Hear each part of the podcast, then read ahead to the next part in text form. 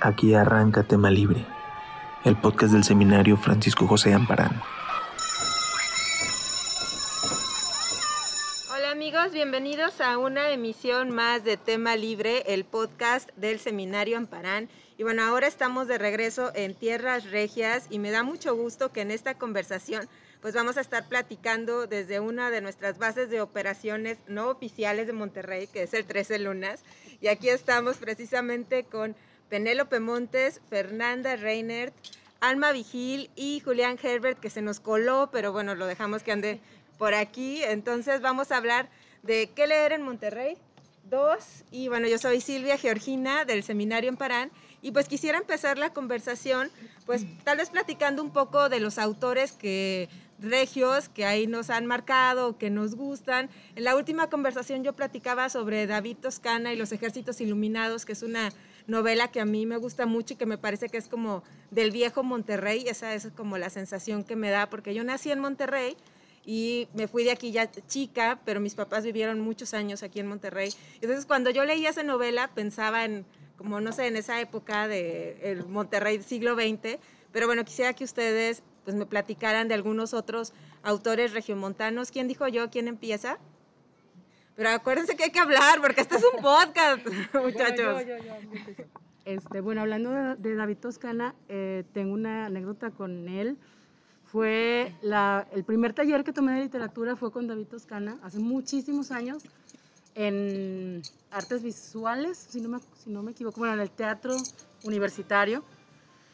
Y me sorprendió muchísimo eh, porque, bueno, yo, yo, no ten, yo no formaba parte para nada del medio literario.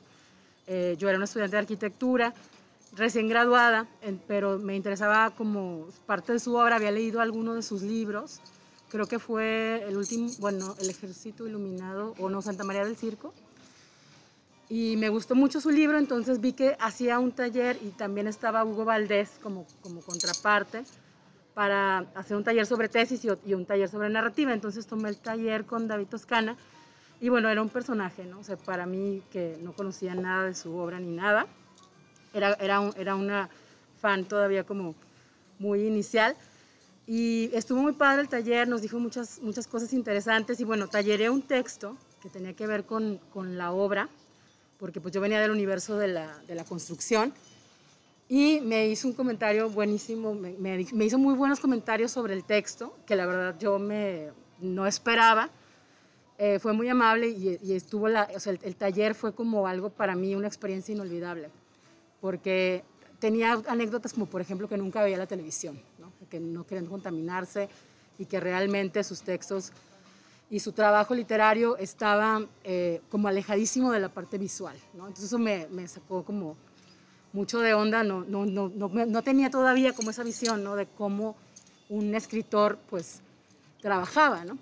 Y bueno, pues esa es mi experiencia. Y después ya le leí otras cosas, El Ejército Iluminado, El Último Lector, y bueno, pienso que es, es, es un autor de los más destacados ¿no? de, de, Monterrey. Y también me sorprendía que venía de un ámbito totalmente alejado de la literatura, ¿no? que, de la ingeniería, si no me equivoco. Sí, ingeniero del TEC de Monterrey, ¿no? Y hay como una este, como este taller que se hizo, ¿no? Es un taller muy famoso, este, que era David Toscana, Hugo, Hugo Valdés, no sé, Ramón López Castro, y bueno, creo que ahí Julián va a querer decirnos el dato.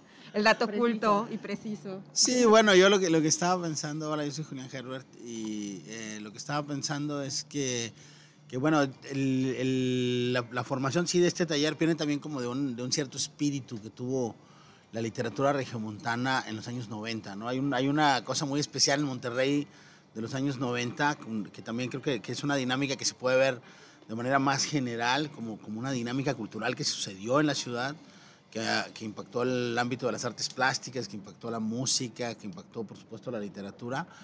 Y eh, hay varios temas ahí. Bueno, la, la, la avanzada regia es un tema que, que todos, todos, sabemos, ¿no? Pero también en esa misma época llegaron eh, varios artistas plásticos cubanos a, a, a, Monterrey y eso generó también una cierta dinámica y se construyeron una serie de talleres de literatura y también una serie de mecanismos de publicación que creo que es de donde viene justo esto, el Panteón de la Novela, que es el taller que formaron eh, Hugo Valdés, Eduardo Antonio Parra, eh, ¿Perdón? Antonio Ramos. Toño Ramos estuvo ahí hacia el final, sí, pero, pero creo que al principio eran más bien, más bien Parra, Toscana, Hugo. Hugo era el autor ahí en realidad como, era el autor que ya había publicado, ¿no? Hugo tenía publicado en, en Monterrey News y el resto de los autores eran nuevos. En esa época Parra ganó el cuento municipal, el premio de cuento municipal de Guadalupe, Nuevo León, con un cuento que se llama El placer de morir, que es lo primero que publicó Parra. Este, fue un- una época muy divertida también. Había un proyecto editorial en Guadalupe, Nuevo León. Eso suena divertido, definitivamente. Sí, que, que- que coordinaba eh, el, el Guadalupe Nuevo coordinaba José Eugenio Sánchez. habían- y bueno, estaban, entre otras cosas, el Centro de Escritores ya desde finales de los 80. Entonces, creo que, creo que ese- esa, es- esa fue una dinámica como muy particular. Hay una serie de historias tremendas y bárbaras. Había otro grupo ahí que se llamaba La Mano, del que era parte José Luis Solís, por ejemplo, que ahora se dedica a escribir, a escribir cine. Y en esa, en esa época, en es- entre esas bandas, también estaba un pintor y poeta que es eh, José, Luis, eh, José Luis Sendejas. Y hay una, hay una, una de las anécdotas de esa época, era una época muy ruda. Ahora, estaban, ahora que estábamos hablando sobre las, las, los eh, accesos de violencia que hay de repente en los medios culturales, que había, ¿no? En una época un poco más de, bar- de barra brava, ¿no? Bueno, en los 90 hubo una pelea legendaria entre Eduardo Antonio Parra y José Luis Sendejas. Bueno, fue una, especie de batalla de campar en la calle y terminaron a golpes eh, Parra y, y Sendejas, ¿no? Que es una historia que contamos durante, durante años. Y, había una anécdota, Sendejas, que es un gran pintor y, un, po- un poeta muy divertido también. Ahí el pleito en realidad empezó porque había una discusión entre, entre José Luis Sendejas y, y un periodista. Y el periodista estaba muy enojado porque Sendejas no le hacía caso y le dijo, dijo, eh, a ver, entonces pon tú el tema. Y Sendejas le dijo, ok, hablemos de física cuántica. Y le, le molestó muchísimo y se agarraron a golpes ahí, ¿no? Pero ese se volvió como una de las claves ahí como anecdóticas de, de la conversación. Pues esas son algunas de las anécdotas que me acuerdo ahora muy a bote pronto de la literatura regiomontana de los 90. Eh, yo también creo que mi, bueno, yo soy Fernanda Reinert. eh, mi experiencia con, con la literatura de Nuevo León también empieza en el taller. Eh, creo que pues tiene que ver con el hecho de que yo pues crecí aquí en Nuevo León, entonces, este, o sea, sí definitivamente mis primeros talleristas, mi primer tallerista fue Carlos Calles, que eh, hace un año, dos años, eh, ya con la pandemia me cuesta trabajo llevar la cuenta de los años, pero ganó el premio Nuevo León de novela eh, con la novela Las eh, Escaleras, se llama. Y bueno, antes de, que escribiera esta novela, eh, él daba clases en la prepa donde yo hice la prepa, ¿no? Entonces, pues mi primera experiencia de, acercarme a la literatura más de forma formal, de manera formal, fue por sus talleres, por el taller de creación literaria que teníamos con él. Estuve prácticamente los tres años de prepa aprendiendo a escribir con él. Y pues para mí fue una experiencia valiosísima el hecho de poder eh, aprender de un escritor que, que es no solo buen escritor, sino tan generoso eh, como es Carlos Calles. Para mí es, o sea, imperdible una experiencia como tal. Y bueno, tenemos como invitada a Alma Vigil. No sé si nos quieras platicar algo, Alma, porque ya nos estaba contando unos chismes muy entretenidos antes de empezar a grabar el podcast. No te hagas. Sí, bueno, este, yo soy Alma Vigil, eh, acabo de concluir el Centro de Escritores de Nuevo León, aquí también con, con Penélope, que éramos compañeras, y pues con Julián, que era pues nuestro mentor. Eh, y pues nada, pues contaba que, pues bueno, hablando de esto de los golpes y, y eso, ¿no? Que, pues mi papá, que también es escritor, se llama Arnulfo Vigil, poeta, pues que él estuvo en la, en la primera, en la primerísima edición del Centro de Escritores hace como 30 años y, y que decía que igual, o sea, que llegaban a, que, que las discusiones eran tan fuertes, o sea, de la, de la literatura las discusiones eran tan fuertes que incluso hasta llegaban a los golpes, ¿no? De que, que no se ponían de acuerdo y así, entonces pues eso, pues no sé, como que es una anécdota divertida, ¿no? Como que me, me gusta pensar que la literatura, o sea, puede llegar a mover tanto las emociones y los sentimientos de los escritores que, que ellos pelean por su punto de vista, ¿no? Entonces, pues eso me hace muy, muy, muy chido de la literatura y pues hablando de los escritores de, de Monterrey, pues al igual como mi papá pues es escritor, pues como que yo en un principio como pues ellos eran sus amigos y pues ahí andaba, ¿no?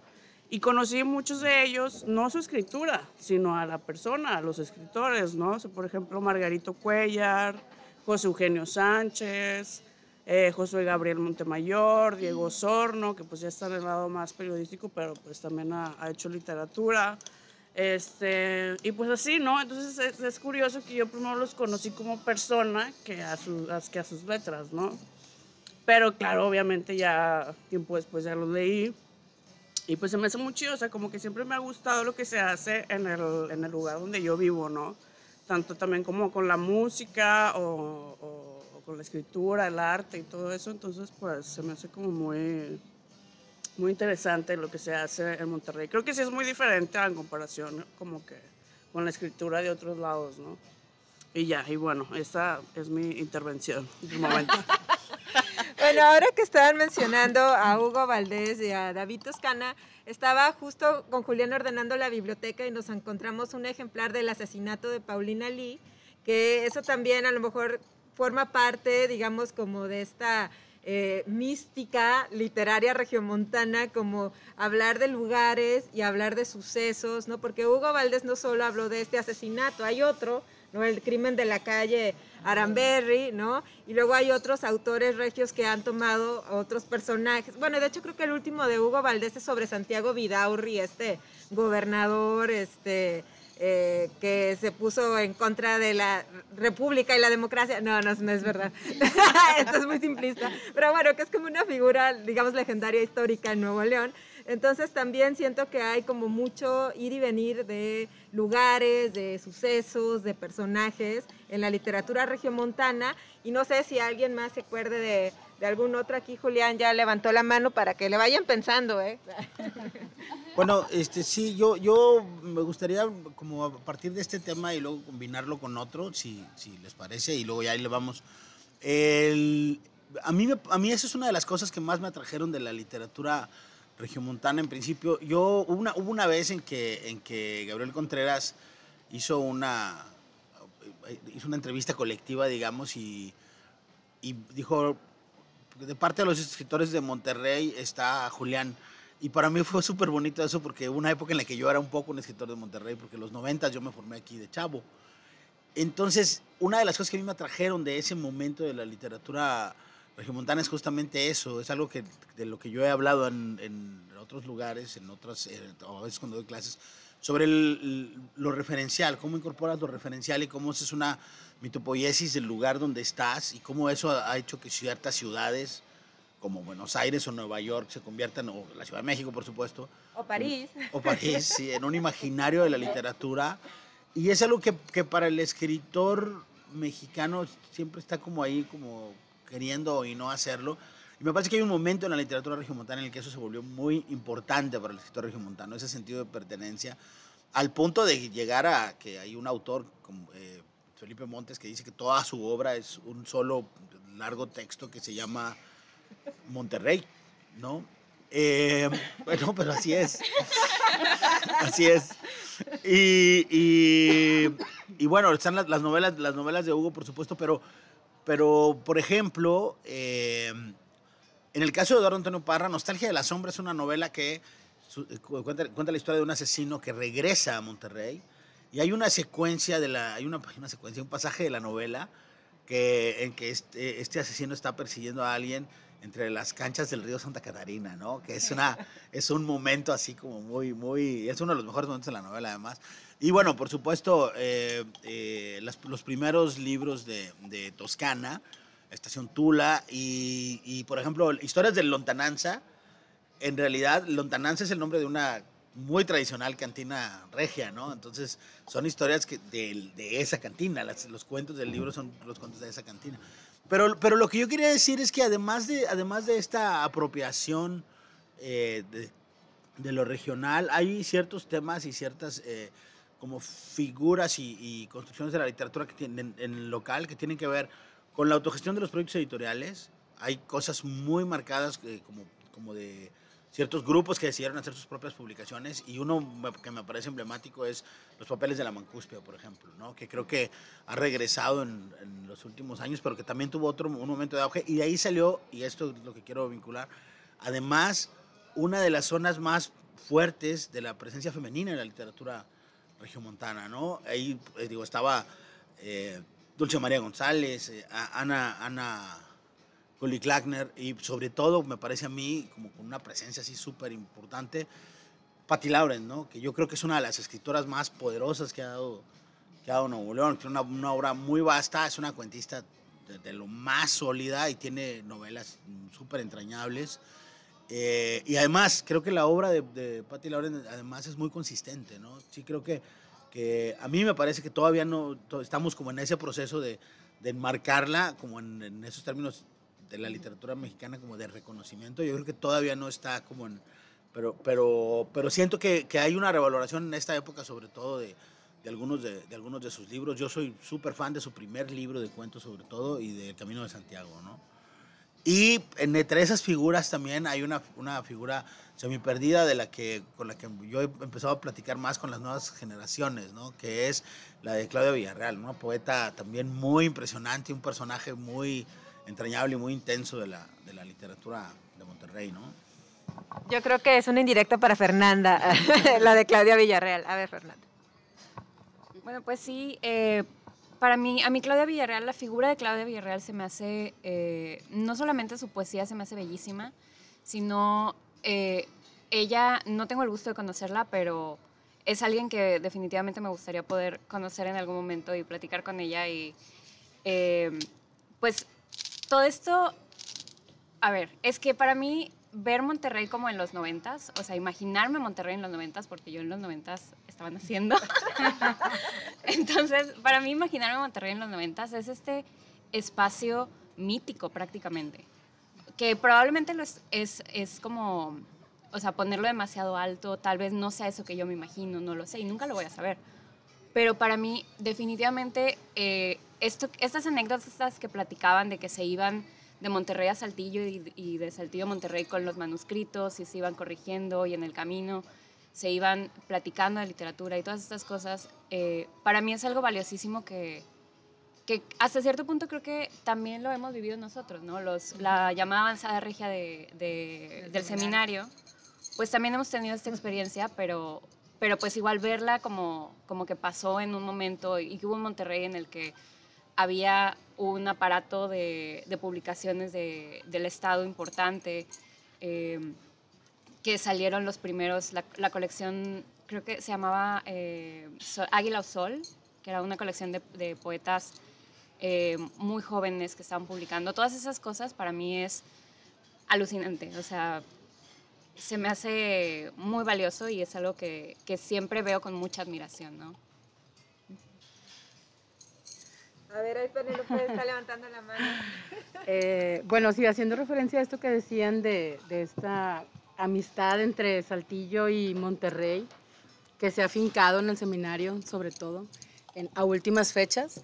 Eh, pero bueno, eh, ahorita también que hablabas de, de escritoras eh, regiomontanas, también yo, yo de alguna forma entré al mundo, digamos, literario de Monterrey por Dulce María González que era amiga de uno de mis amigos, que no tenía nada que ver tampoco con la literatura, pero era, eran amigos muy cercanos. Eh, él es un fotógrafo, Osvaldo Ruiz, que le mando saludos si escucha esto.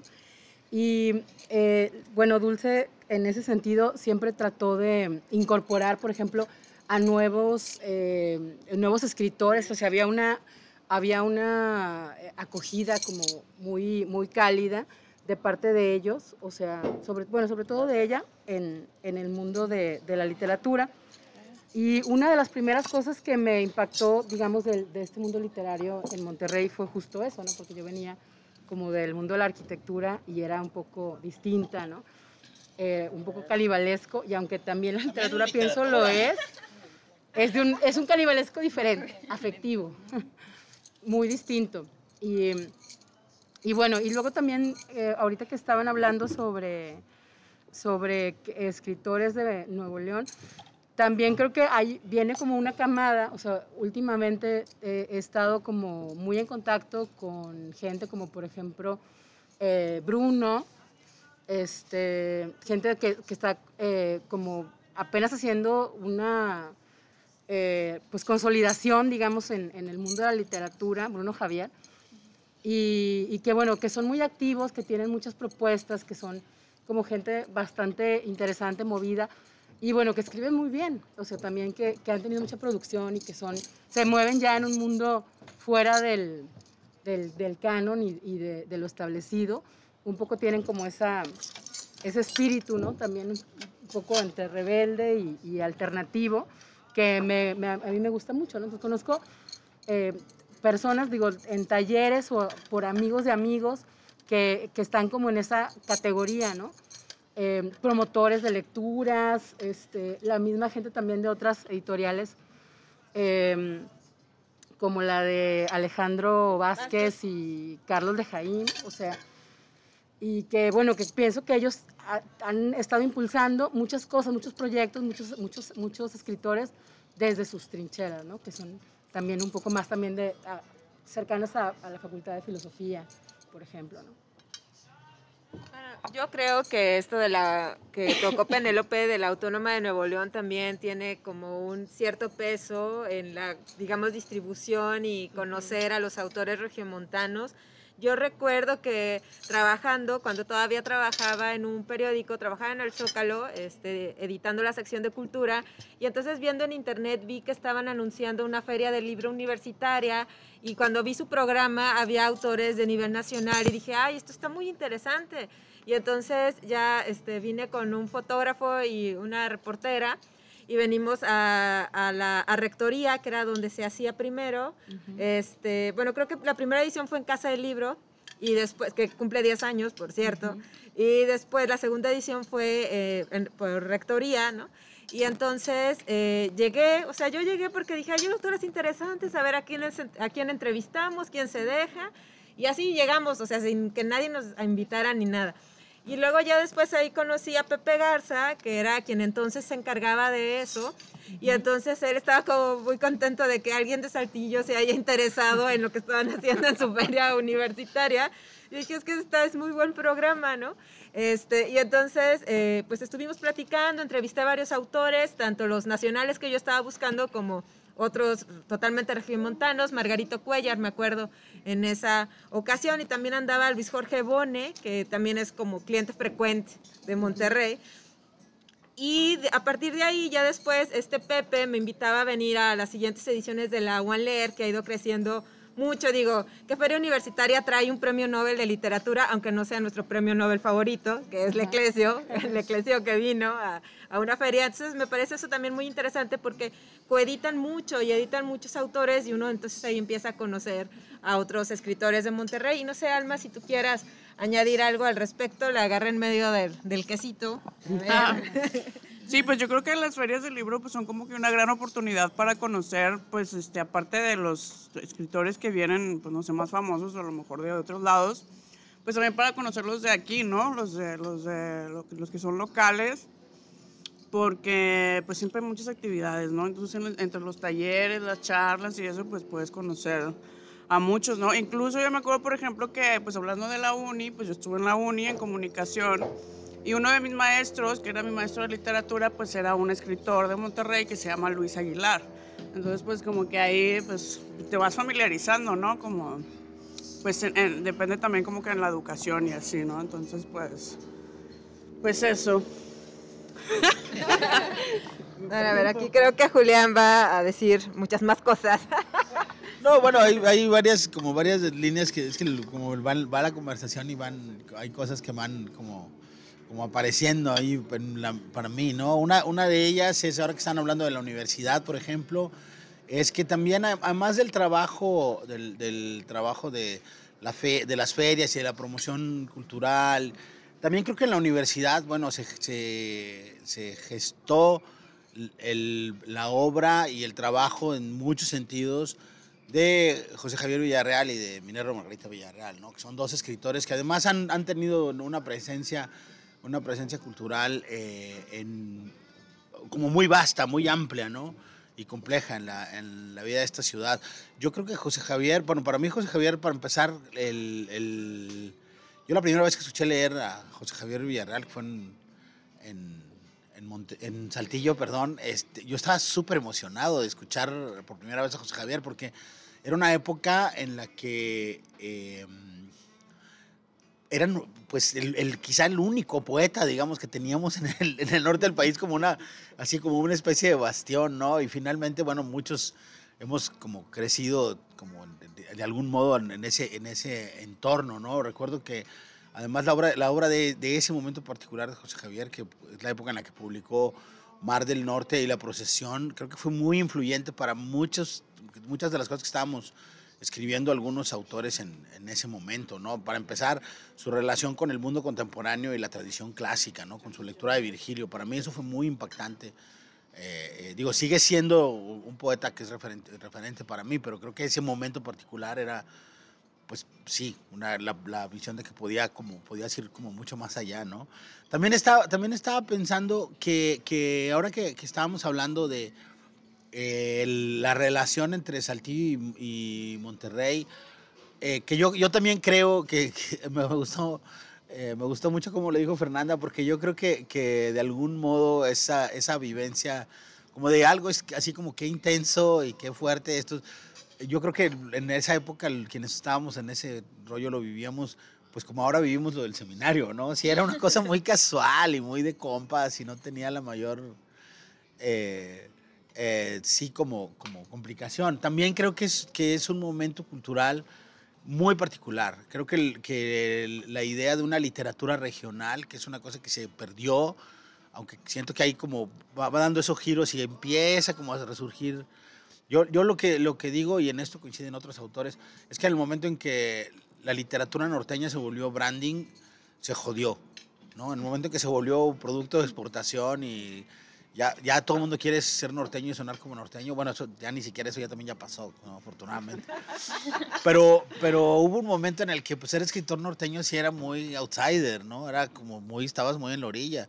Y la verdad es que todos esos proyectos editoriales y, y como esas relaciones de ir y venir de un lugar a otro y compartir talleres, etcétera, pues son producto de la jodidez en realidad. O sea, no son como, ah, es que tenemos este proyecto cultural. No, es que no teníamos lana y no había talleres y no teníamos, no, teníamos bibliotecas y andabas ahí mendigando que alguien te prestara un libro, ¿no? Entonces también, también creo que hay, que hay esa, como esa mística que, creo que está presente también en, es- en estos tiempos, eh, que, es, que es ser un escritor joven, que también eso creo que es un tema que, que no va a envejecer. El- el- eh, lo más disfrutable para mí de ser escritor joven no es, o sea, creo que lo más jodido de ser un escritor joven es esa como necesidad de atención y de reconocimiento, ¿no? Eso es lo más jodido. Lo más disfrutable es precisamente no tener eso, porque te- no te importa muchas cosas y lo que estás pensando mucho es en el, en el texto y, y, por ejemplo, el proceso, a mí una de las cosas que más me gustan de trabajar con escritores más jóvenes es la, la- la manera en la que trabajan un texto, por ejemplo, en taller, por ejemplo, en el centro de escritores. O sea, sí creo que hay una vocación y una pasión, que es- lo que a mí me tiene como muy conectado con el seminario o ahora con el centro de escritores, ¿no? Porque es como, yo quiero vampirizar esa, ese feeling, ¿no? Volver a, o sea, decir, no se te olvide, güey, no se te olvide que de lo que realmente se trata es de ese feeling, ¿no? Bueno, yo me acuerdo que cuando conocí a Fernanda, eh, la primera reseña que escribió para el seminario es de esta editorial analfabeta que justo Penélope mencionaba, Alejandro Vázquez, y de un libro además también muy curioso que ya después me hizo interesarme tanto la reseña que conseguí el libro, que tiene que ver con la cuestión de la fundidora que ya no existe eh, acá en Monterrey, y eso también me parece muy interesante conectado con lo que dice Julián, o sea, jóvenes escritores, una mirada distinta de lectura hacia el pasado y también jóvenes editores, ¿no? Sí, precisamente, eh, o sea, ahorita que Penélope mencionó a Analfabeta, o sea, yo soy mega fan de ese editorial eh, por el, el cuidado que le tienen al, al libro, ¿no? Y el, el amor que tienen a hacer libros, porque, o sea, yo me acuerdo que inclusive, o sea, yo los conocí a ellos cuando, o bueno, me platicaron de ellos cuando estaba en prepa también. Y me platicaban de que sí, es que estos, estos chavos hacen sus libros acá con una imprenta manual. Y no sé si eso sea cierto, pero yo sí me los imaginaba como... y pues para mí era súper divertido, ¿no? Pero, em, o sea, creo que sí también se valora mucho esta parte de, de recobrar la historia, porque ese libro eh, que habla sobre la fundidora de Monterrey, eh, habla sobre las, bueno, son las voces de la vieja maestranza, ¿no? Es el título del libro. Es sobre las voces de, de quienes vivieron ese proceso de, de, auge y caída de la fundidora, ¿no?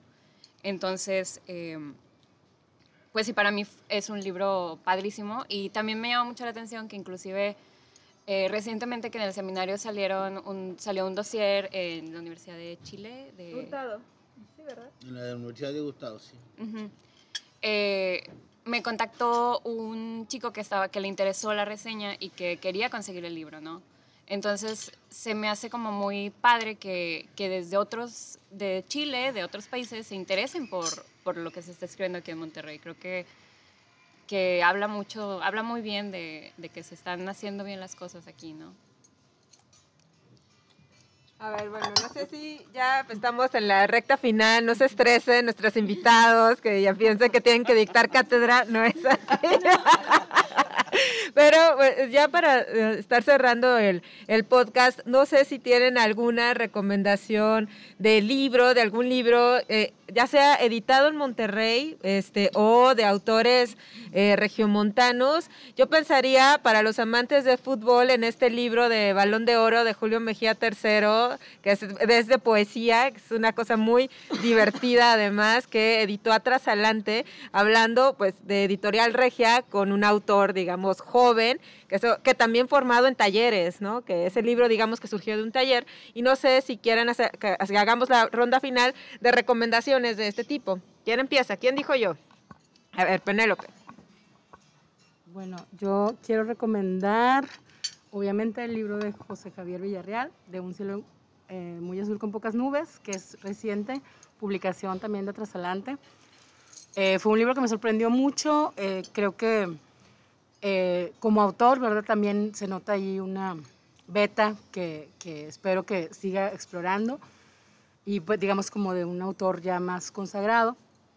Y también, eh, bueno, creo que dentro de los, dentro de los jóvenes, también leí lo, lo último de Bruno Javier, que, que, creo que no está publicado, hizo un, eh, me pasó como una muestra de su trabajo y, y, bueno, creo que hay que ponerle atención a Bruno porque por ahí yo creo que va a hacer cosas chidas.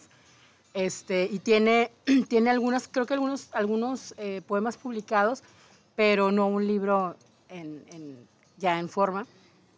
Este, y también de, de, esa, de esa edad, a Merari Lugo, también, por ejemplo, hay un proyecto bien chido que se llama Morras, Leyendo Morras, que ya participé hace, unas, hace casi un año y este, es un proyecto bien padre, también estuvo Fernanda, estuvo Diana Garza Islas, eh, y bueno, hay, hay varias autoras ahí que, están, que son interesantes. Es un proyecto que no es, no es obra propia, sino es eh, morras leyendo otras morras.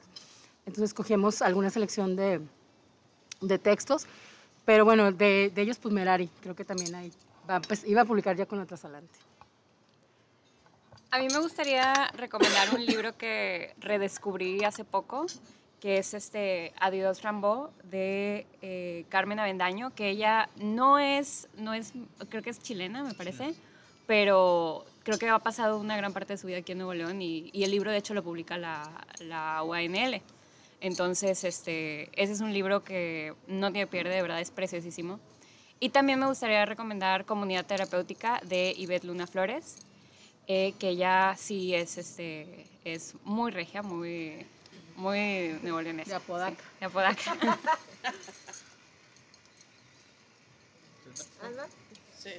A ver, aquí Alma, la recomendación. Sí, pues yo algo rápido, este, 20, li 20 libros. Ah, no, pues uno es, por ejemplo, el de, el que decías de David Toscana, El Ejército de los Iluminados, me parece súper divertido. Fue de hecho uno de los primeros libros que, que, que leí, este, más, más chava, y me encantó. También... Eh, Hace poco, bueno, durante el Centro de Escritores leía a un escritor que se llama Luis Panini, que tiene un libro que se llama Terrible Anatómica. La verdad, estuve carcajada de la risa todo el libro. Estuvo muy, está muy divertido, me encantó ese. Este, y creo que pudiera recomendar la banda de los querubines laicos de Arnulfo Vigil, mi papá, que yo creo que es mi, mi libro favorito de los que él tiene, que pues son como 10 o quién sabe cuántos. Este, y pues la banda de los querubines laicos me gusta mucho por, pues no sé, como por el ritmo que tiene, ¿no? Y ya, creo. A ver, Julián, finalmente dinos cuáles son tus recomendaciones. Saca la lista. No, pues, no yo, yo sí quisiera, quisiera, bueno, aprovechar el, el- final de, para decir, primero, que sí, creo que uno de los proyectos editoriales eh, más consolidados y más potentes que se han dado en esta ciudad es el proyecto de Atrasalante. Y pues lamento mucho que, que, por supuesto, la, la muerte de mi amigo Iván Trejo fue algo súbito y algo que nos impactó mucho a quienes lo, lo conocimos, a quienes convivimos con él.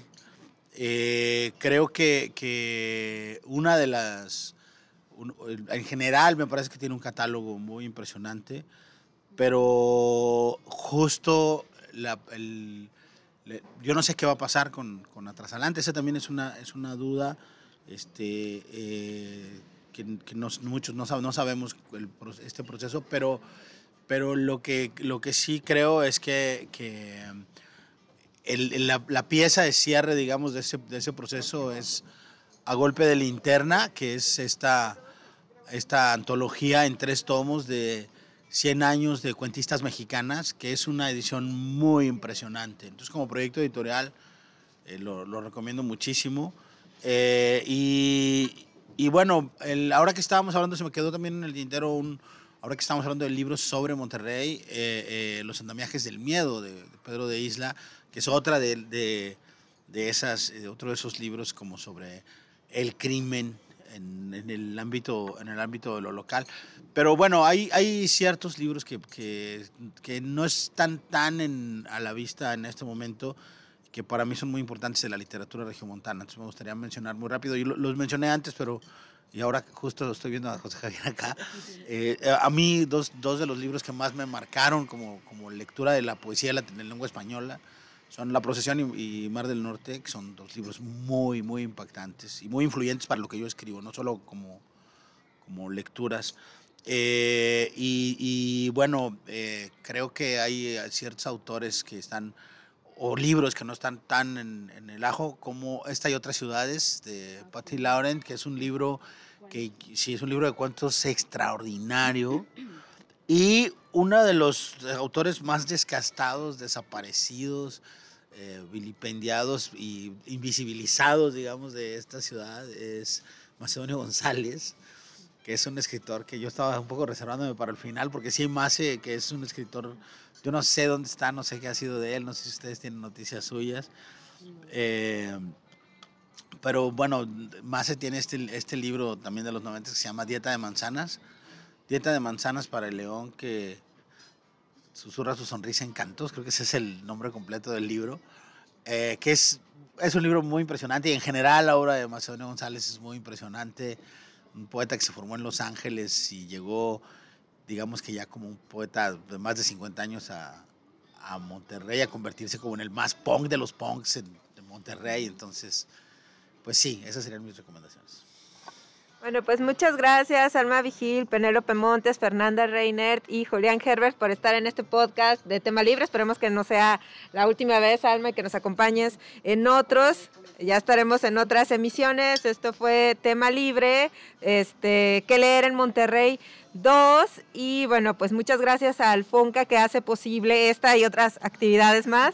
Y ya nos estaremos escuchando en las redes sociales. Soy Silvia Georgina Estrada. Hasta luego. Adiós.